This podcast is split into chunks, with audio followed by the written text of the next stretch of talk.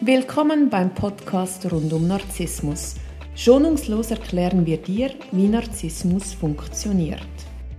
Wir, Martina Müller und Chris Övre vom Verein für Opfer von Narzissten, geben dir wöchentlich einen Einblick zu diesem Thema. Wir sind auch online für dich da. www.co-narzissmus.com Neue Woche, neuer Podcast. Hallo Chris. Hallo Martina. Heute möchte ich mit dir ähm, das folgende Thema anschauen und zwar Narzissten neigen ja dazu, einem selten oder gar nicht zu unterstützen. Ja, das ist so. Wieso machen die das? Weil in einer Partnerschaft sollte eigentlich der Partner der größte Fan sein, der größte Supporter, mhm. der größte Ich glaube an dich, du packst das, du schaffst das. Aber die Narzissten, von dem man hört das ja nie. Ja, also in einer gesunden Beziehung ist es tatsächlich so, dass man sich gegenseitig unterstützt. In einer Beziehung mit einem Narzissten wird das nicht stattfinden. Für den Narzissten ist ganz klar, dass die anderen ihn unterstützen. Er ist ja der Mittelpunkt der Welt, seine Egozentrik. Er, ist ein Egoist, er kümmert sich ja nur um seine eigenen äh, Bedürfnisse und äh, alle Menschen um ihn herum sieht er als Personal äh, als Dienstleister, die ihm Dienst leisten müssen, die für ihn schauen müssen und dass er andere unterstützen muss oder sollte, auf diesen Gedanken kommt er gar nicht. Ich stelle mir das extrem anstrengend vor, weil eine Partnerschaft ja eigentlich wirklich ausgleichend sein sollte, vor allem, dass man sich auch fallen lassen kann. Aber wenn man dann irgendetwas erreicht hat, neigt ja dann der Narzisst eigentlich mehr dazu, einen runterzuholen ähm, als dass man sagt, hey, das hast du jetzt toll gemacht, gemacht und ich glaube an dich. Das macht ja für, für, äh, für den Co-Narzissten auch extrem viel gefühlstechnisch. Natürlich. Weil er sich überhaupt nie aufgehoben fühlt. Ja, er fängt einen nicht auf. Äh, er braucht ja die Energie und die zieht er einem ab und die kann er einem abziehen, ähm, wenn er eben eine Person fallen lässt äh, und nicht unterstützt. Jetzt, man sieht doch zwischendurch einen Narzissten, der seine Familie unterstützt. Man sieht das tatsächlich im Außen, wenn Leute zugucken, äh, wenn er ein Publikum hat, wenn er das Bild aufrechterhalten möchte, dass er ein, ein äh, liebevoller Vater ist, also draußen, äh, außerhalb der vier Mauern wird er das schon tun, aber nicht als Unterstützung, sondern um sein Image zu polieren. Aber zu Hause findet dann keine Art von Unterstützung statt. Oder wenn man mal fragt, kannst du dich um die Kinder kümmern? Ja, ja, ich komme.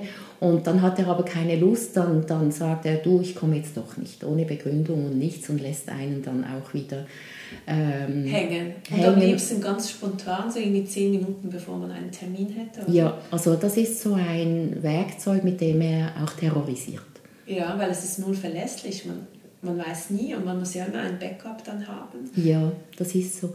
Hast du auch solche Erfahrungen gemacht? Ja, aber ich finde, das ganz Schlimme ist ja auch, wenn man Auftritte hat oder Präsentationen mhm. oder so, wo eigentlich der Hauptpartner dabei sein sollte, schon nur aus, mhm. oder? Und dann steht man da ganz allein und er ist nicht da. Mhm.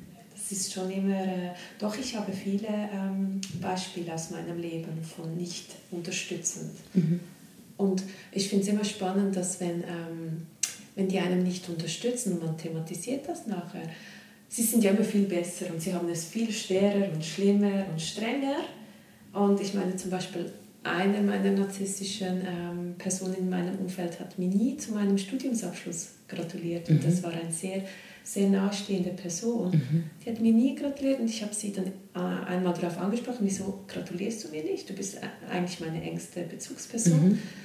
Und ich hatte das Studium mit zwei Kindern abgeschlossen, zwei Geburten, es war wirklich sehr streng und ich hatte Bestnoten am Schluss. Und dann sagt die Person einfach so, ähm, wieso muss ich dir dazu gratulieren? Und ich habe ja jeden Monat im Geschäft so einen Abschluss und du gratulierst mir ja auch nicht dazu. und ich dachte nur so, ich hatte vier Jahre Studium hinter mir mhm. und ich habe sie dann so angeschaut und gedacht, äh, sonst geht's noch. Mhm.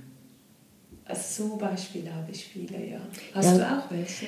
Ja, also ähm, ich glaube, das gehört dazu, wenn man in einer solchen Beziehung ist oder auch wenn man solche Chefs hat. Ähm, genau wie du gerade gesagt hast, es ist ja alles selbstverständlich. Er kommt tatsächlich nicht auf die Idee, jemanden zu unterstützen, weil äh, das ist ja normal, dass man das tut.